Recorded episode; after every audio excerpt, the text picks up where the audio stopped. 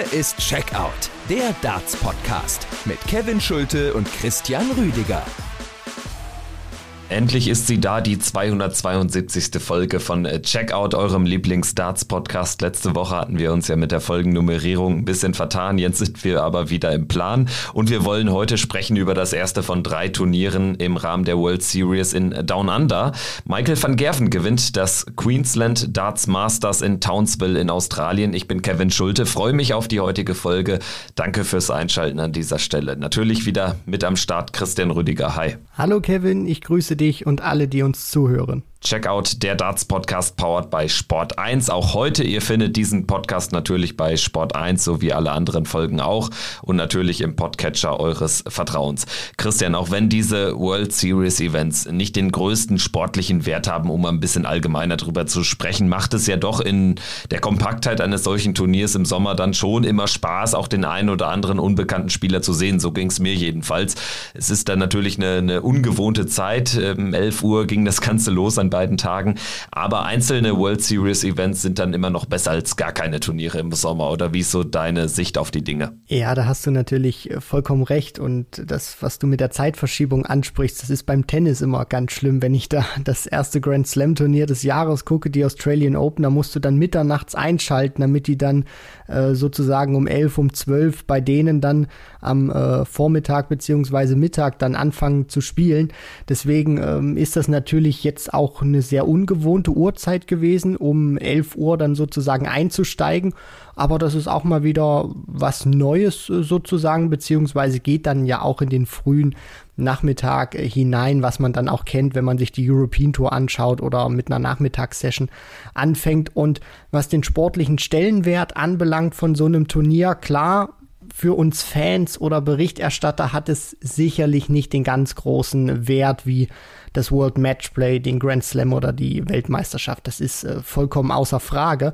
Aber man kann sehen, dass die Spieler das ernst nehmen und dass sie das auch gewinnen wollen. Ich meine, wir haben krasse Averages gesehen und letztendlich, was es auch ähm, anbelangt in der Frage der Mentalität, wie ernst man so ein Turnier nimmt und das gewinnen will, Frag mal Gervin Price im Finale gegen Michael van Gerven. Der hat die Siegerehrung sausen lassen, also das macht man nicht, wenn das einfach nur ein Spaßturnier ist. Ja, allerdings, äh, zumal es ein ähnlicher Matchverlauf war wie im Finale beim World Matchplay. Da ging es natürlich um deutlich mehr, aber trotzdem, Gavin Price verliert nie gerne und dann erst recht nicht natürlich gegen Michael van Gerven, wenn du eigentlich das Spiel von Anfang an so auf deine Seite ziehen konntest. Werden wir gleich drüber sprechen auf jeden Fall. Vielleicht noch eine weitere allgemeine Frage, eine allgemeine Thematik aufgeworfen. Barry Hearn hat sich geäußert in seiner Rolle als, ja, äh, Seniorvater der PDC sozusagen, dass es möglicherweise bald im Sommer Ranking-Turniere gibt anstelle der World Series Events, glaube ich persönlich eher weniger dran, denn äh, Matt Port hatte eigentlich vor ein paar Monaten noch Gegenteiliges gesagt. Äh,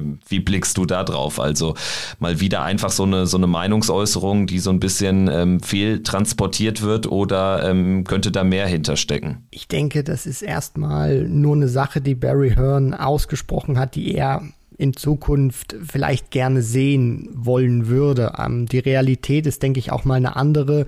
Gerade auch bei Barry Hearn jetzt nicht mehr der unbedingte ganz große Big Boss ist. Natürlich ist er weiter ähm, involviert, aber er hat so dieses operative Geschäft mehr in die Hände natürlich auch von seinem Sohn Eddie Hearn gegeben, der sehr viel Erfahrung aus dem Boxen mitbringt, natürlich da auch ähm, sehr eng immer mit Anthony Joshua zusammenarbeitet. Und äh, Matt Porter ist natürlich dann auch so, sozusagen, wenn Eddie Hearn die, die linke Hand von Barry Hearn war, ist Matt Porter sozusagen die rechte Hand. Und diese World Series ist ja im Prinzip genau das Gegenteil dann von dem, was Barry Hearn sozusagen jetzt ähm, ausgesprochen hat, als Eddie Hearn damals die ähm, Geschicke ein bisschen mehr übernommen hat oder das Zepter übernommen hat, hat er eben gesagt, damals in einem seiner ersten Interviews mit der PDC, dass sein Ziel ist, die, ähm, die Darts weiter internationaler und globaler werden zu lassen. So, und wenn du jetzt so eine World Series streichst oder sagst, man spielt nicht mehr in Australien, in Asien oder in ähm, Nordamerika, dann ähm, verliert ja Darts sozusagen auch ein Stück weit was von seiner Internationalität und das kann ja nicht der Sinn und Zweck dieser Sache sein. Das heißt, ähm, ich glaube nicht, dass wir statt der World Series Ranking-Turniere sehen werden, die dann in Festland oder Kontinent Kontinentaleuropa stattfinden, sondern wenn es tatsächlich irgendwann Ranking-Turniere im Sommer geben sollte, dann müssten die auch irgendwo stattfinden. USA, Kanada, Asien oder dann auch Australien, Neuseeland, weil man muss ja auch wirklich sagen, diese Events sind ja dazu da, um sich zu vermarkten. Und wenn man die streicht, dann geht auch ein Stück weit Aufmerksamkeit weg. Und das will man eben nicht, weil man will das Preisgeld weiter steigen lassen. Und das geht eben auch mit der World Series. Und deshalb kann ich mir das ganze Stand jetzt einfach schwer vorstellen. Natürlich äh, wäre der Best Case irgendwann, dass diese Turniere Ranking-Turniere sind, dass es da irgendwie dann ein besonderes Qualifikationsformat gibt für das sich dann eben jeder Tourkartenbesitzer qualifizieren kann, wäre natürlich dann nochmal ein ganz besonderer Anreiz, wenn man sich da auch als Nummer 75 der Welt für diese Down-Under-Turniere qualifizieren kann. Also Stichwort dann eben dabei sein kann bei diesem PDC-Familienausflug sozusagen.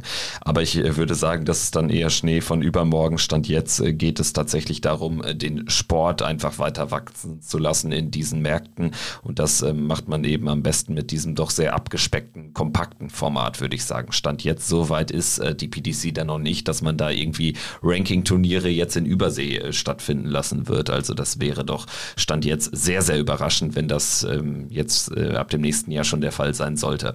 Sprechen wir jetzt mal über das äh, Sportliche vom Wochenende. Michael van Gerven hat das Turnier gewonnen. Nach einem, ich würde sagen, sehr behäbigen Start gegen Bailey Marsh am Freitag hat er sich dann über die ja, über die drei weiteren Spiele am Samstag hinweg von Spiel zu Spiel steigern können. Er hatte den Touch jetzt aktuell auch so sehr wiedergefunden, dass er aktuell einfach der Beste ist, vor allen Dingen, weil er am häufigsten dann die großen Momente, die großen Checkouts in wichtigen Situationen produzieren kann. Das wäre so meine Sicht der Dinge, wenn wir jetzt mal über Michael van Gerven sprechen, stand jetzt. Ja, für mich ist der Kerl wirklich ein Phänomen. Also der macht vor dem World Matchplay, lässt er die Players Championship Turniere aus, macht Urlaub, zeigt das auch wieder schön auf Social Media, dann kommt er zum World Matchplay, spielt keine besonders gute erste Runde, hat auch Glück, dass er jemanden erwischt mit Adrian Lewis, der seine Fehler nicht bestrafen konnte, beziehungsweise seine nicht äh, gute Leistung und steigert sich dann mit dem Turnierverlauf und gewinnt dann hinten raus das World Matchplay. Dann macht er danach sofort wieder Urlaub, nachdem er sich das, ähm, nachdem er sich den dicken fetten Scheck eingestrichen hat, ähm, lässt es sich dann auch gut gehen. Die Anreise hat sich die PDC auch nicht lumpen lassen, dann natürlich Richtung Australien ähm, und dann macht das im Prinzip wie beim World Matchplay, spielt keine besonders gute erste Runde, wo man auch sagen muss, dass er Glück hatte, dass er dann natürlich auf äh, Bailey Marsh da getroffen hat. Wenn es ein anderer Gegner gewesen wäre, wie zum Beispiel ein Damon Hatter oder ein Simon Whitlock, wäre er mit dieser Leistung wahrscheinlich nicht durchgekommen. Aber Steiger übersteht das, steigert sich dann wieder mit dem Turnierverlauf und gewinnt es dann am Ende. Und was eben auffällt, das hast du gerade auch schon gesagt, dass Van Gerven auch einer ist, der diese äh, schwierigen, diese dreckigen Matches, wo er nicht gut spielt, gewinnen kann und dann natürlich auch äh, seine Klasse ausspielt, weil er hat einfach viel zu viel Qualität, um über den gesamten Turnierverlauf so ähm, ja, miserabel zu spielen, wie er das in Runde 1 gemacht hat. Und dann kommt er da einfach durch. Das ist aktuell seine Qualität, die er auch wiedergefunden hat, solche Matches zu gewinnen und ist dann in den ganz entscheidenden Momenten auch wieder da, kann unter Druck besser performen und da zeigt sich einfach wieder, was Siege mit einem, mit einem anstellen können. Er hat dieses Selbstvertrauen wiedergefunden, weil er auch weiß, weiß, dass er wichtige Momente übersteht, dass er da da ist und das äh, macht ihn sehr gefährlich für den Rest des Jahres und natürlich für seine ganz großen Konkurrenten. Ja, Bailey Marsh hat äh, das äh, fast ausnutzen können, die Schwäche von Michael van Gerven in der ersten Runde, aber Michael van Gerven spielt dann einfach einen stabilen Decider. Also da dann auch wieder im entscheidenden, im wichtigen Moment war er dann doch zur Stelle, auch wenn das über weite Strecken des Spiels echt äh, keine gute Partie von ihm war. Im Viertelfinale dann ganz klare Geschichte gegen Haupai Puha, gewinnt 6-1, da hat er überhaupt keine Probleme, wurde auch nicht gefordert. Das Halbfinale dann natürlich sehr interessant. Kallen vier Punkte besser im Average, Joe Cullen Köln mit einer stabilen 55% Doppelquote. Das in Summe das führt dich eigentlich dann äh, zum Sieg. Aber Michael van Gerven war irre gut auf die Doppel. 100 Prozent, 7 von 7. Also das war schon wirklich etwas, was man sehr, sehr selten sieht. Also äh, 7 von 7 ist eine, eine Quote von, von 100 Prozent, die du dann natürlich auch brauchst, wenn es im Scoring nicht ganz so gut läuft und wenn dein Gegner auch passabel auf die Doppel agiert. Ne? Ja, das siehst du ganz selten, gerade dann auch von den Siegern. Es kommt immer mal wieder vor, dass äh, Gegner oder dass Spieler mit einer 100% Doppelquote Matches beenden. Nur dann ist es häufiger der Fall, dass sie von ihrem Gegner überfahren wurden und dann meistens nur zwei, drei Möglichkeiten aufs Doppel hatten und die dann eben genutzt haben. Und dann steht dann am Ende irgendwie eine 2 zu 6 oder 2 zu 7 Niederlage bei einem Players Championship Turnier, aber du konntest eben diese zwei äh, Chancen auf Doppel nutzen und hast dann eben eine 100% Quote. Sieht zwar schick aus in der Statistik, kannst du dir wenig davon kaufen, deswegen ist es umso erstaunlicher, dass Van Gerven das äh, gemacht hat, weil man darf auch nicht vergessen, du hast das gerade auch schon angerissen, Cullen war jetzt nicht so, äh, oder anders ausgedrückt, er war kein Sparringspartner, sondern der hat seine Klasse ans Board gebracht. Die beiden haben gezeigt, was sie für Weltklasse-Spieler sind und Van Gerven musste so eine 100%-Quote wirklich unter Druck spielen und das sagt nochmal mehr aus als Van Gerven spielt 105 und Joe Cullen irgendwie 85 Punkte im Schnitt pro Aufnahme, wo du es dann natürlich auch leichter hast, unbedrängter spielen kannst. So musste er das auspacken, musste auch diese Chancen mitnehmen und deswegen sind diese 100%-Quote, die er da hat, 7 von 7 wirklich phänomenal. Im Finale dann allerdings konnte er diese Doppelquote nicht wiederholen, nicht im Ansatz. Äh, stattdessen war es, wie schon eben mal erwähnt, so ein bisschen ähm, eine Wiederholung des Matchplay-Finals, natürlich über eine deutlich kürzere Distanz gegen Gervin Price, aber Gervin Price geht eben klar in Führung. Er führt 4 zu 1 zwischenzeitlich, obwohl er auch nicht gut spielt. 4 zu 1 Führung mit zwei 18 Datern, einmal 7, 17 Darts und einmal 24 Darts. Das verdeutlicht, äh, wie groß die Probleme von Michael van Gerven in der Anfangsphase des Finals auf die Doppelfelder waren. Ja, das war so ein Finale, wo du dir gedacht hast, Mensch, wann zünden die denn beide? Price dann mit diesem Vorsprung, den er dann hatte. Van Gerven kann den wieder auffressen, kommt dann wieder ran von 1 zu 4 auf 4 zu 4, 4 zu 4, kann dann auch sein Niveau nach oben dann nochmal hieven. Price hatte dann, also es war im Prinzip so eine Schablone vom World Matchplay, was wir gesehen haben. Van Gerven dann hinten raus auch richtig gut dann gewesen, wirklich in Style dann so ein Ding auch äh, beendet. Und es war so ein Moment, wo du wirklich gedacht hast, wann explodieren sie beide? Und dann war es wie beim World Matchplay. Van Gerven kann noch mal was draufpacken, findet dann doch noch mal zum Beispiel diesen Elf-Data unter anderem, was Price dann nicht so geschafft hat in der Endphase dieser Partie und äh, gewinnt das Match dann auch aus meiner Sicht äh, vollkommen zurecht, weil er eben diese paar Prozentpünktchen draufpacken konnte und Gervin Price eben nicht. Zehn Punkte sind es am Ende besser im Average äh, bei Michael van Gerven. Also Gervin Price hat dann am Ende auch wirklich einfach nicht mehr gut gescored oder generell nicht. Also das war im Prinzip mehr oder weniger eine geschenkte 4 zu 1 Führung, hat das aber überhaupt nicht ausnutzen können. Und vor allen Dingen, einen Moment würde ich nochmal rauspicken, diesen 140er Check von Michael van Gerven zum 3 zu 4. Das war in der Phase, wo es immer noch nicht gut lief bei ihm. Dadurch hat er aber neues Selbstvertrauen bekommen und äh, Gervin Price konnte dem am Ende nichts mehr entgegensetzen. Nein, das war dann einfach zu druckvoll gewesen, was ähm, Michael van Gerven dann hinten raus gespielt hat, auch wenn Price dann natürlich nochmal mit 5 zu 4 in Führung gehen konnte, aber danach war van Gerven dann eben äh, nochmal äh, da gewesen mit den 112 und den 77, wo er sich dann eben diese zwei Leck-Führung rausholt und dann beendet er das Match mit diesem Elfdata, den ich gerade schon angesprochen habe, dann wirklich in Style 140, 180, 123 und dann sind es noch 58 äh, Ditcher Rest, die er da ähm, stehen hat und die nimmt er dann humorlos raus und das sind dann eben, das ist dann eben dieser kleine Unterschied gewesen, den Van Gerven von Price eben ausgemacht hat. Er konnte das Niveau steigern, er hat diese Prozentpunkte nochmal gefunden, um sein Average, um seine Qualität nach oben zu hieven und Price konnte das eben dann nicht mehr mitgehen. Es ist zwar jetzt erneut ein Finale für Gervin Price, aber man hat so das Gefühl, diese komplette 1A-Form hat er immer noch nicht wieder erreicht, wieder erlangen können. Er kommt da in seinem Auftaktspiel gegen einen starken Damon Hatter durch mit 6-5, gewinnt den Decider gegen die Darts, ähm, wirft da fast den neuen Data, acht perfekte. Es gibt immer mal wieder so diese Momente und einzelne Partien, wo er wirklich richtig, richtig krass agiert. Dann allerdings läuft es auch wieder ein bisschen schlechter und er muss dann auch im Viertelfinale letztendlich profitieren von ähm, dann auch ähm, ein, zwei High-Finish, die, High-Finishes, die er da in wichtigen Momenten rausnimmt. Aber so die Konstanz, die ist noch noch nicht wieder da beim Iceman. Nein, das sind äh, punktuelle Zeichen, die er da sendet, aber es ist nichts, wo du jetzt sagen kannst, äh, nach einem Wochenende oder nach einem Turnier, der ist jetzt wieder komplett zurück. Auch beim World Matchplay waren es immer wieder Phasen, wo du gemerkt hast, der ist noch nicht so ganz stabil, wie er das auch selber gerne hätte. Er erzählt allen in den Interviews, dass er immer zurück ist, dass er sich hervorragend fühlt.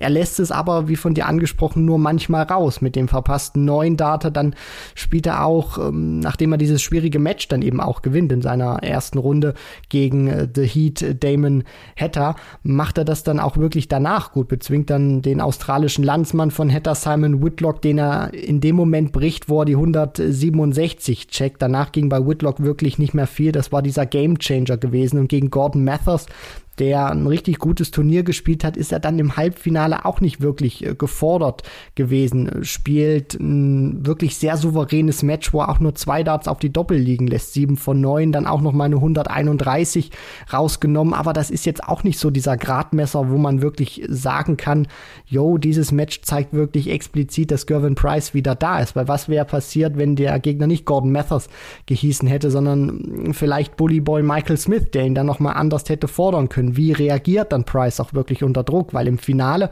war das dann nochmal ein ganz anderer Schnack. Da hat man es dann auch gesehen. Van Gerven war derjenige, der zuerst das Gaspedal gefunden hat und Price konnte dann eben nicht mitgehen, was gegen Mathers zum Beispiel überhaupt nicht der Fall war, wo er das wirklich sehr souverän spielen konnte. Und das zeigt einfach, Gervin Price hat seine Form punktuell, aber er hat sie noch nicht in der ganz großen Konstanz wieder. Also wenn wir neben Michael van Gerven, neben dem Turniersieger noch einen Spieler rauspicken sollten, wir sprechen gleich auch nochmal über die lokalen Qualifikanten, das natürlich, aber wenn wir jetzt mal auf die PDC-Stars blicken, dann würde ich ganz klar Joe Cullen nehmen. Ne? Also Joe Cullen mit einem überragenden Erstrundenauftritt gegen Dave Marlin, natürlich überhaupt nicht gefordert, 30 Punkte im Average besser, aber der hat da schon äh, ja teilweise im Exhibition-Style agiert. Im dritten Leg wirft er ein 10 Data, checkt auf äh, Bullseye bei 50 Rest und 3 Darts in der Hand. Am Ende eben die 108 im Average, 680er in 6 Legs, also 1 im Schnitt pro Leg. Dann im Viertelfinale gegen Dimitri Vandenberg, beide spielen 102 im Average. Das war die beste Partie des gesamten Wochenendes und auch im Halbfinale spielt er richtig gut gegen Michael van Gerven, wird allerdings dann gestoppt eben von dieser 100% Doppelquote von MVG. Also Joe Cullen für mich ein Spieler, der das Ding auch gut und gerne hätte gewinnen können.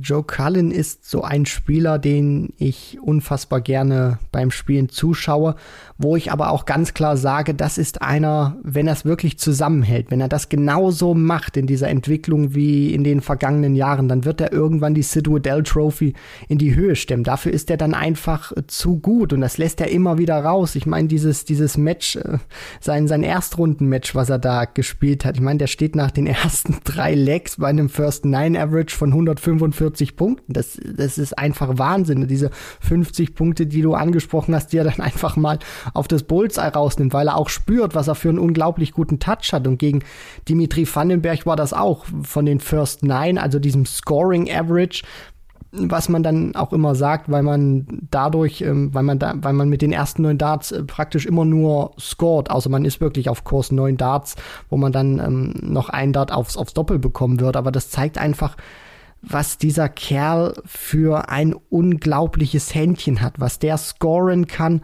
Und wenn der wirklich so weitermacht, dann wird er irgendwann ganz, ganz große Titel gewinnen. Der Masters-Erfolg war aus meiner Sicht nur der Anfang nach ein paar European Tour-Events, die er gewinnen konnte, zwei davor. Dann dieses Finale Premier League, wo wir uns alle irgendwie dachten, ja, Cullen hat das, hat das Händchen dafür, aber es hat sich irgendwie auch ein bisschen komisch angefühlt, Joe Cullen im Premier League-Finale zu sehen. Nur der gehört da einfach hin. Wenn er genauso weiterspielt, kann er eigentlich jeden Gegner schwindlig spielen und äh, es war einfach großartig zu sehen, dass er diesen Trip da auch nicht nur äh, urlaubstechnisch nutzen konnte, sondern auch auch wirklich, um richtig gute Darts zu spielen. Also er hat seine Nominierung für die World Series in Down Under definitiv gerechtfertigt. Das äh, kann man von Johnny Clayton leider nicht behaupten. The Ferret geht in der ersten Runde raus gegen Haupai Puha, verliert 6 zu 2.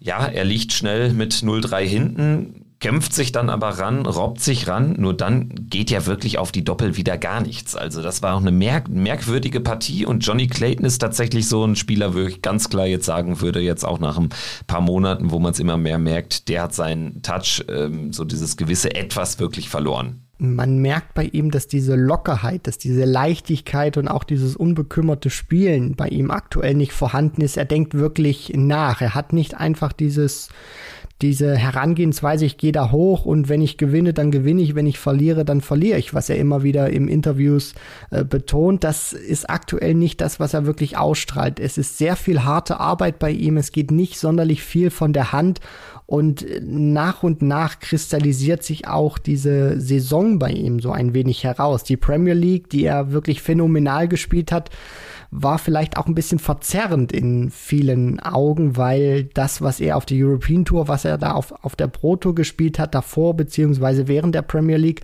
war auch nicht das Gelbe vom Ei. Und jetzt kristallisiert sich das eben auch so ein wenig heraus, weil die Premier League fehlt und man muss sich jetzt auch wirklich ein bisschen Gedanken machen bei Johnny Clayton, wie das jetzt ähm, vorangehen wird bei ihm, weil die großen Turniere stehen jetzt auch wieder an, unter anderem der äh, Grand Prix, das nächste große Turnier dann auch, wo er natürlich seine Augen drauf hat, gerade als Titelverteidiger. Das wird äh, spannend zu sehen, ob er wirklich seine Form wiederfinden kann. Also ich würde sagen, die Premier League Playoffs in Berlin sind so ein klarer Turning Point dann aus Sicht von Johnny Clayton in die falsche Richtung gewesen. Also klar, er hatte vorher jetzt nicht die besten Ergebnisse auf der European Tour zum Beispiel, aber ich meine, die Premier League, ja, dann hat sie was kaschiert, mag so gewesen sein, aber ja, das war ja ihm zuträglich. Also die wichtigen Spiele hat er ja gewonnen. Die gab es nämlich auf der Premier League Bühne, da wo es um richtig viel Kohle dann auch geht. Aber er hat es dann eben ja verzockt im Halbfinale gegen Joe, John, äh, gegen Joe Cullen bei den Playoffs und ähm, seitdem läuft es nicht mehr so richtig. Wenn wir jetzt mal über die weiteren Erstrundenbegegnungen kurz äh, drüber gehen, ansonsten gab es ja zwei weitere Überraschungen, wenn man sie so nennen mag. Simon Whitlock gewinnt gegen James Wade und Gordon Messers schlägt Fallon Sherrick, wobei ich dazu einen ganz äh, coolen Tweet gelesen habe. Ähm, ja, das kann ja keine Überraschung sein. Schließlich hat der Tourkartenbesitzer gegen eine Nicht-Tourkartenbesitzerin gewonnen. Ja, gebe ich, gebe ich schon recht. Also es ist eine seltsame Formulierung gewesen von der PDC, als sie dann den Tweet rausgehauen hat, dass Gordon Mathers Fallon Sherrock schlägt und dann von einem Upset gesprochen hat. Ich meine, Gordon Mathers ist ein Tourkartenbesitzer im Gegensatz zu Fallon Sherrock, die keine Tourkarte inne hat. Deswegen ist da die Rollenverteilung jetzt ähm, sicherlich von Seiten der, der PDC ein bisschen anders verteilt gewesen, weil Fallon Sherrock natürlich diese Repräsentantin ist und Gordon Mathers auf dem Papier einer dieser ähm, Herausforderer war. Aber Mathers hat jetzt natürlich auch gezeigt, gerade auf der Pro Tour, dass er ein gefährlicher Spieler sein kann. Ähm, wir dürfen das jetzt auch nicht überinterpretieren. Ich meine, der gewinnt mit einem knapp 80er Average, 69, äh, 79,6 mit 6 zu 3 gegen Fallon Sherrock, die wieder mal es nicht schafft zu performen. Also das ist jetzt äh, ja ein bisschen besorgniserregend auch schon bei Fallon Sherrock und Gordon Mathers nutzt das einfach aus und ja für mich war es auch kein Upset. Also in meinen Augen ähm, verspielt gerade Fallon Sherrick auch ein bisschen was. Ne? Also das sind dann eigentlich die Begegnungen TV-Bühne gegen äh, Spieler, die natürlich jetzt nicht schlechter sind als sie, aber gegen Spieler, die sie eigentlich dann auch in einer Vielzahl schon auf diesen Bühnen geschlagen hat. Also von daher, ähm, da stimmt der Standard auch überhaupt nicht. Sie hat einen besonderen Moment, den 160er Checkout, ja, aber ansonsten, sie kann daraus auch gar kein Selbstvertrauen äh, ziehen und man merkt gerade nicht mehr so richtig, dass sie sich jetzt so richtig wohlfühlt. Sie kommt jetzt so in ihre erste Bühnenkrise rein und da wird sich jetzt zeigen, wie sie da sich rausfinden kann. Sie sollte auf jeden Fall noch ein, zwei Spiele jetzt im Rahmen dieser Down Under Tour gewinnen, weil ansonsten sehe ich da ihre Daseinsberechtigung jetzt zum Beispiel in der World Series in einem Jahr nicht. Ja, man merkt ja auch jetzt an dieser Tatsache, dass die Stimmen dann ein Stück weit lauter werden. Der Unterschied zu Fallon Sherrock im Jahr 2022 äh, zu damals, als sie ähm, diese zwei Matches bei der WM gewinnen konnte, ist ja auch ein ganz anderer. Also sie hat es ja geschafft, unter anderem beim Grand Slam, wo sie das Viertelfinale erreicht hat. Dafür hat sie sich qualifiziert. Für die Weltmeisterschaft hat sie sich qualifiziert, mehrfach hintereinander. Das hat man ihr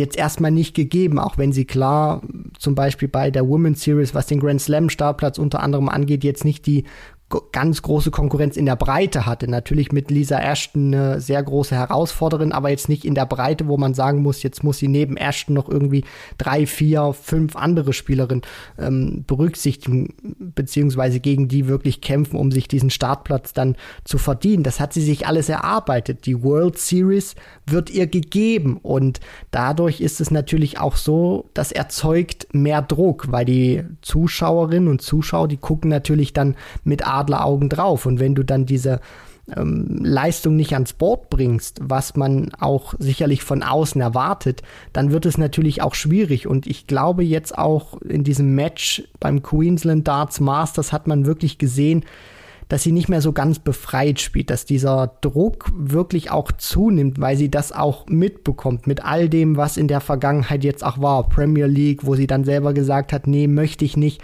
Also das ist jetzt nicht so eine einfache Phase für sie und es helfen da tatsächlich auch nur Siege und tatsächlich gute Leistung, damit sie wieder etwas befreiter spielen kann in Zukunft.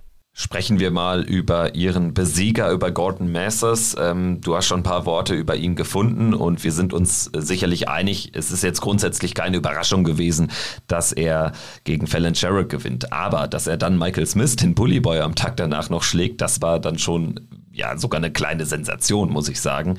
Klar, Michael Smith ist da überhaupt nicht auf äh, dem ähm, auf dem Board so richtig oder am Board so richtig angekommen, spielt 20 Punkte weniger als am Tag zuvor gegen Joe Comito. Beide 85er Average, aber Gordon Messers nutzt dann eben auch so die sich bietenden Chancen, gerade in der Anfangsphase. Es wäre ja sogar eine 4 zu 0 Führung drin gewesen. Von daher zeigt das, ähm, wie äh, schlecht auch Michael Smith in diese Partie kam und wie er auch gar nicht dann so richtig den Turbo hat zünden können. Das war schon eine fette Überraschung, dass Messers da durchgeht und als einziger Australier ausgerechnet ins Halbfinale einzieht. Für ihn eine sehr schöne Geschichte, gerade auch im Hinblick darauf, dass bei den World Series of Darts Finals eben noch zwei Plätze Plätze frei sind und die von der PDC vergeben werden. Und da tut das natürlich auch gut, wenn du trotz dessen, dass du ein Tourkartenbesitzer bist, natürlich jetzt in diesem sozusagen Heimspiel-Turnieren dann auch wirklich ein Halbfinale ans äh, Board bringst. Deswegen ganz großer Schritt, den er da auch gemacht hat aus meiner Sicht Richtung World Series of Darts Finals und er unterstreicht auch ein Stück weit die Entwicklung, die er genommen hat. Also ich kann mich noch ganz gut dran erinnern, als er sich vor ein paar Jahren für den Ellipelli qualifiziert hat und da in seinem Auftaktmatch gegen Max Hopp gespielt hat, wo wir alle gesagt haben, also wenn Max Hopp das verliert, dann ist das eine richtig große Blamage. Und Mathers war damals auch noch nicht der Spieler, der heute ist, hat mittlerweile die Tourcard, hat sich auch spielerisch weiterentwickelt, natürlich nicht dieses äh, herausragende Niveau jetzt äh, gerade auch in der Konstanz, aber er zeigt einfach, wenn der Gegner nicht performt, kann er das ausnutzen. Und man muss ja auch ehrlicherweise sagen, dass er die Partie auch schon hätte früher zu Ende bringen können können, aber da haben ihn dann so ein bisschen die Nerven heimgesucht und er hat dann noch viel auf die Doppel liegen lassen, aber letztendlich hat er es dann doch zubekommen. Im Halbfinale dann allerdings äh, chancenlos gewesen gegen Gervin Price. Er hat so, äh, schien es aber trotzdem genießen können, diesen Auftritt dann auch vor den heimischen Fans. Und er hat ja zwei weitere Chancen, um sich dann wirklich nochmal zu empfehlen für eins der beiden Tickets, was die PDC noch zu vergeben hat. Ich denke, es ist so eine Grundsatzentscheidung. Vergibt die PDC die Tickets an zwei arrivierte PDC-Stars aus der Order of Merit oder ähm, werden da tatsächlich jetzt nochmal die lokalen Qualifikanten aus äh, Neuseeland, Australien berücksichtigt? Berücksichtigt. Ansonsten hätte ja sicherlich vielleicht auch noch Haupai Pur eine Chance. Mit äh, seinem Erfolg über Johnny Clayton hat er sich ja auch in Szene setzen können. Und soweit ich mich richtig erinnere, war er sogar schon mal für die World Series Finals in der Vergangenheit nominiert worden. Es war ja nicht sein erster Sieg gegen einen PDC-Star in Down Under. Gut, dann würde ich sagen, können wir einen Haken machen hinter das Queensland Darts Masters. Es geht allerdings ja schon am Freitag weiter dann mit dem New South Wales Darts Masters in Wollongong. Die die gleichen acht PDC-Stars werden wieder antreten und werden in der ersten Runde gelost gegen die acht lokalen Qualifikanten. Natürlich sind Damon Hatter, Simon Whitlock und Gordon Masters wieder dabei. Haupai Puha hat auch äh, den Neuseeland-Qualifier für dieses Event äh, gewonnen und wird erneut dabei sein. Genauso Dave Marland und Koha Kokiri. Ansonsten allerdings Bailey Marsh, äh, finde ich ein bisschen schade, der hat sich nicht qualifizieren können für dieses äh, Turnier. Der äh, hat ja durchaus äh, Überzeugung äh, oder überzeugen können gegen Michael van Gerven. Den hätte ich gerne auch nochmal gesehen, weil er auch auf der Bühne so ein bisschen Corey Cadby-Style äh, fabriziert hat. Er ist allerdings nicht dabei, stattdessen Raymond O'Donnell und Mel Huming. Was erwartest du von diesem zweiten Event? Ich denke, das wird ja von der Anmutung ähnlich laufen. Beide Male 11 Uhr deutscher Zeit der Start. Ich bin gespannt erstmal auf die Auslosung. Fallon Sherrock wird sicherlich darauf hoffen, dass sie nicht gegen einen der großen großen drei antreten muss oder ich äh, ziehe Puha nochmal hinzu, einen der großen vier da in, in, in Reihen der lokalen Qualifikanten. Ja, das wird äh, schon schwierig sein, gerade wenn sie es jetzt nicht schafft, diese Leistung, diesen 73er Average wirklich äh, steigern zu können. Das war jetzt das zweite Mal, dass sie wirklich deutlich im tiefen 70er Bereich gespielt hat, auch ähm, mit dem Match, was sie gegen Leonard Gates dann verloren hat beim US Darts Masters. Also da muss eine Steigerung kommen weil das dann auch nicht reichen wird, wenn du gegen einen Puha zum Beispiel spielst, der dann ja, 85, 86 spielt, dann werden auch 73 nicht reichen. Und ich gehe sogar so weit, dass ich dann auch sage, wenn sie gegen Koa Kokiri unter anderem auch ran muss, der mir gut gefallen hat, der auch ein bisschen schneller geworden ist vom Rhythmus her, auch wenn der Mitte 80 spielt und Sherrock das Niveau nicht nach oben peitschen kann, dann wird das auch eine ganz enge Kiste. Also die Auslosung wird sehr knackig werden, nicht nur für Fallon Sherrock, sondern dann natürlich auch für andere Spieler, wie ein James Wade, wie ein Johnny Clayton, die natürlich sich da auch auch äh, präsentieren wollen und nicht einfach nur ein paar Wochen schönen Urlaub machen, sondern eben auch äh, wieder in Form finden wollen. Fallon Sherrock hat jetzt äh, in drei der vier World Series Events die erste Runde nicht überstanden und das dann jeweils mit 71 oder 73er Averages. Also da muss definitiv was äh, draufkommen, weil ansonsten kann man so ihre Einladung in Zukunft auch nicht so leicht rechtfertigen. Also es wäre schon wichtig, wenn sie da jetzt nochmal zwei vernünftige Turniere abliefern könnte. Gut, das soll uns dann aber erst weiter in der nächsten Folge beschäftigen. Wir wollen jetzt zum Ende der heutigen Folge nochmal auf eine andere Turnierserie blicken oder auf zwei andere Turnierserien. Zunächst Nordic and Baltic. Das ist ja auch immer mal wieder Thema, wenn da Turniere stattfinden, auch bei uns, weil ähm, ja das auch einfach eine wichtige Turnierserie ist äh, für die WM-Qualifikation. Die ist jetzt schon zu Ende gegangen, diese Turnierserie. Es haben jetzt nochmal vier Events stattgefunden und drei dieser vier Turniere hat Darius Labanauskas gewonnen. Das letzte Event geht dann an Marco Kantele, an den Finn. Das war allerdings dann nicht mehr relevant für den Ausgang. Qualifiziert für die Weltmeisterschaft ist nämlich neben Darius Labanauskas nicht etwa Madas Rasma, der dieses Ticket ohnehin nicht gebraucht hätte, weil er sich über die Pro Tour äh, sicher qualifizieren wird, sondern Daniel Larsson zum vierten Mal auch schon dabei. Der Schwede hat bislang, glaube ich, noch kein Spiel auf der großen WM-Bühne gewonnen, aber das sind also die WM-Starter aus dem Nordic- und Baltik-Raum und gerade für Labanauskas auch echt nicht unwichtig, dass er da jetzt nochmal hat zünden können an diesem letzten Wochenende, weil bislang ist sein Jahr alles andere als gut und über die Pro Tour wäre er Stand jetzt bei der WM überhaupt nicht qualifiziert gewesen. Ja, für ihn natürlich auch jetzt jetzt Planungssicherheit, was auch die kommenden Monate unter anderem jetzt auch angeht, dass er da auch ein bisschen befreiter sicherlich auch spielen kann. Gerade dann auch auf der Pro Tour, weil er eben weiß, ich habe mein Ticket für den Pelli äh, sicher, komme was wolle. Und das sind zwei äh, gute Starter jetzt natürlich auch, die sich da durchgesetzt haben mit Labanauskas, der schon im Viertelfinale stand, der Raymond van Barneveld auch schon schlagen konnte auf der großen Bühne im Alexandra Palace der auch wirklich sehr überrascht hat bei, ich glaube sogar seine allererste oder eine seiner ersten Weltmeisterschaften, die das dann auch damals äh, war, den hatte nicht wirklich jemand auf dem Zettel, hat immer wieder gezeigt in den Jahren danach, dass wenn er einen guten Touch hat, sehr gefährlich sein kann für die Big Boys. Jetzt in diesem Jahr läuft es noch nicht wirklich so, dieses ganz große Ergebnis, auf das wartet er noch, das wird ihm jetzt sicherlich Selbstvertrauen geben und mit Daniel Larsson, auch einer ehemaliger Tourkartenbesitzer, einer, dem die ganz große Konstanz fehlt, aber der wirklich gute Dart spielen kann und der sich jetzt auch wieder zurecht freuen kann, dass er wieder in den Eli Pelli zurückkehren kann. Und tatsächlich muss ich äh, mich äh, korrigieren, denn bei seiner Debüt-WM 2019 hat Daniel Larsson die erste Runde überstanden durch einen 3 zu 1 Erfolg über Robert Thornton, ist dann allerdings mit 0 zu 3 gegen Kim Heibrechts gewhitewashed worden, hat da kein Leck gewonnen. Gut, ähm, das also der Blick auf Nordic and Baltic, die mit drei Startern dann an der WM teilnehmen werden. Madas Rasma über die Proto qualifiziert, Darius Labanauskas und Daniel Larsson werden also die Qualifikation über die Nordic and Baltic Tour lösen. Gut, dann blicken wir über den großen Teich nach äh, USA, Amerika. Dort die CDC Tour, ähnlich relevant für die WM. Auch dort werden ja zwei Startplätze für die Weltmeisterschaft ausgespielt. Allerdings ist die Turnierserie noch nicht zu Ende. Es gibt ja insgesamt zwölf Turniere und an diesem Wochenende haben die Turniere 7, 8 und 9 stattgefunden. Wir schauen mal auf die Sieger. Turnier 7 gewinnt Jacob Taylor, ein Kanadier. Event Nummer 8 gewinnt David Cameron. Den kennen wir natürlich auch alle, auch jetzt äh, vom Senior Senioren-Event in diesem Sommer und ansonsten Event Nummer 9 geht an Larry Butler, der ist mittlerweile 65 Jahre alt und der zeigt, dass es immer noch drauf hat.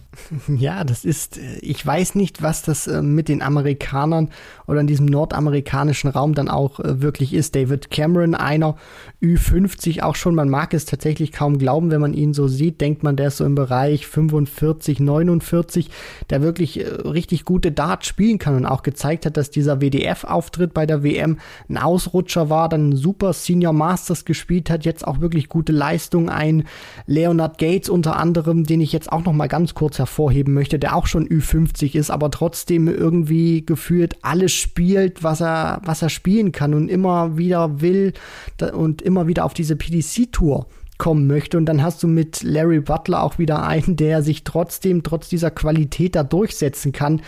Ähm, das ist wirklich äh, sensationell. Also ich weiß nicht, ob es da im nordamerikanischen Raum irgendwie einen Jungbrunnen gibt oder was da mit, mit diesen Spielern passiert, wenn sie Ü50, Ü60 sind. Aber äh, die laufen noch richtig gut geölt, die Jungs. Wir schauen mal auf die Order of Merit. Das ist ein Punktesystem. Danny Baggish, den haben wir jetzt gar nicht thematisiert, weil er jetzt kein Turnier gewonnen hat, aber der hat seine Führung äh, weiter behalten können, äh, liegt da bei 84 Punkten. Es gibt für einen Turniersieg 18 Punkte, für ein Finale 12 Punkte, 8 Punkte für ein Halbfinale und dann geht das so weiter runter. Also das sieht schon richtig gut aus, weil es gibt ja zwei Startplätze für den Ali Pelli. Also Danny Baggish könnte da, nachdem äh, er im letzten Jahr nicht qualifiziert war, dieses Jahr doch mit großer Wahrscheinlichkeit wieder die Tickets lösen. Wäre auch wichtig natürlich, wenn er irgendwie eine Chance haben äh, möchte, erhalten möchte, sich auch die Tourkarte zu behalten über die zwei Jahre hinaus. David Cameron, über den haben wir jetzt gesprochen, steht bei 76 Punkten. Das sieht gut aus, auch mit der WM-Teilnehmer, Teilnahme. Leonard Gates hat 69 Punkte. Er allerdings braucht jetzt diese Tour gar nicht, weil er hat die North American Championship ja im Sommer gewonnen, im Frühsommer und dementsprechend hat er sein Ticket schon sicher über einen anderen Weg. Jacob Taylor hat hat 66 Punkte und der könnte echt noch gefährlich werden, denn ja, zur Erinnerung, es stehen noch drei Turniere an später im Jahr und es gibt 18 Punkte für einen Sieg, also da kann man sich ausrechnen. Jacob Taylor ist schon noch einer, der dann noch reinpreschen kann, wenn er noch irgendwie ein weiteres Turnier gewinnen sollte. Insgesamt muss man ja sagen, es scheinen da wieder äh, massig Tickets auch ähm, an Amerikaner, an Kanadier zu gehen. Gates hat sein Ticket sicher, Baggish stand jetzt wäre auch dabei und David Cameron. Ansonsten Matt Campbell wird sich auch über die Pro Tour sicher qualifizieren für den Eli Pelli. Das heißt, wir hätten dann vier vier Starter sicher im Eli Pelli und Jeff Smith hat auch noch sehr gute Karten, weil er jetzt bei sämtlichen European Tour Events dabei sein wird. Hat sehr gute Karten, sich eben auch noch über die Pro Tour Rangliste für die WM zu qualifizieren. Das wären dann also erstmals fünf Starter dann auch aus dem nordamerikanischen Raum im Alexandra Palace Ende des Jahres. Ja, gerade jetzt auch für einen Danny Baggish, den du schon angesprochen hast, ist diese Teilnahme erstmal sehr wichtig, weil das Ergebnis von vor zwei Jahren, das fällt bei ihm raus und da hat er damals die dritte Runde erreicht, ist damals dann an Glenn Durant gescheitert, den, äh, ja, von dem leider mittlerweile nichts mehr wirklich zu hören ist, damals auch noch äh, gut gespielt, da sah mit einem 95er Average gegen Baggish damals ähm, durchgekommen mit 4 zu 2, Danny Baggish, der für Furore sorgen konnte, weil er unter anderem Damon Hatter und Adrian Lewis zuvor rausgenommen hat. Und da war ja die Tourcard fast in, in greifbarer Nähe, aber da hat dann eben auch noch der Sprung in größere Sphären in diesem Turnierverlauf gefehlt, um sich dann tatsächlich die Karte zu holen, aber das hat er dann später natürlich dann auch geschafft über die, die Q-School, ist mittlerweile auf der Tour, deswegen für ihn ganz wichtig, dass er es wirklich dahin schafft, weil diese dritte Runde, das ist schon ein gutes Preisgeld auch für ihn, fällt dann eben raus. Und auf der anderen Seite muss man wirklich sagen, wenn man sich dann mal so diese Liste auch durchklicken kann. Leonard Gates, den du schon angesprochen hast, der sein Ticket sichert. David Cameron, sehr gefährlicher Spieler. Jacob Taylor, der Kanadier, zeigt auch, dass er wirklich richtig gut äh, spielen kann. Also das, das macht wirklich äh, Bock auf mehr und mir gefällt das auch wirklich, was da entsteht in diesem nordamerikanischen Raum. Also gerade in Summe, wenn du jetzt die Kanadier ansprichst, also da gibt es ja jetzt auch in der Breite echt viele Spieler, die es dann auch äh, mit PDC-Spielern, äh, die so im Bereich äh, der 32 bis 64 angesiedelt sind, dann auch aufnehmen könnten. Also ich sehe zum Beispiel so David Cameron jetzt durchaus als äh, gefährlichen Spieler für irgendwie eine Nummer 35, eine Nummer 40 der Welt in der ersten WM-Runde. Also dementsprechend verdeutlicht das auch ganz gut, wie das Niveau auch ähm, in Nordamerika gestiegen ist. Soweit, so gut. Also ich würde sagen, wir können jetzt die Folge beenden. Wir sind in Australien angefangen und mittlerweile in den USA, in Kanada angekommen und werden uns natürlich natürlich dann in der nächsten Woche erneut melden. Dann mit einer Analyse des New South Wales Darts Masters. Zur Erinnerung, Freitag, Samstag wird erneut gespielt. 11 Uhr geht es an beiden Tagen dann los. Wir haben parallel an diesem Wochenende aber auch noch die PDC mit ihrer Development Tour am Start in Hildesheim. Turniere 16, 17, 18, 19 und 20 an drei Tagen von Freitag bis Sonntag. Das werden wir natürlich dann auch mit in die nächste Folge Anfang nächster Woche einfließen lassen. Da freue ich mich auch drauf. Die Turniere werden ja jetzt auch immer wichtiger. Es geht dann noch um den Grand Slam und es geht natürlich auch um die Weltmeisterschaft und um Tourkarten. Also auch da steht noch einiges auf dem Spiel. So sieht's aus, Kevin. Solche Serien, solche Turnierserien wie die Development Tour, die können wirklich life-changing sein für junge Spieler, die den Traum haben, wirklich auf der großen Tour zu spielen, ihren Lebensunterhalt damit zu verdienen. Das ist wirklich wichtig und man sieht auch, wie viele gute Spieler sich da tummeln und ich bin wirklich sehr interessiert daran zu sehen, wer sich dann letztendlich durchsetzt und wer dann auch wirklich die begehrten Tickets für unter anderem Tourcard, WM oder auch Grand Slam sich ergattern kann. Soweit also Folge 272 von Checkout der Darts Podcast. Wenn es euch gefällt, hinterlasst uns gerne 5 Sterne bei Apple, bei Spotify. Das würde uns extrem freuen. Und äh, sagt es euren Freunden, euren Kollegen weiter, alle, die irgendwas mit Darts am Hut haben. Das hier ist auf jeden Fall eine gute Adresse für euch. Danke fürs Zuhören. Wir wünschen euch eine gute Woche und wir melden uns dann nächste Woche wieder mit den nächsten Analysen und Besprechungen. Macht's gut. Ciao. Ciao.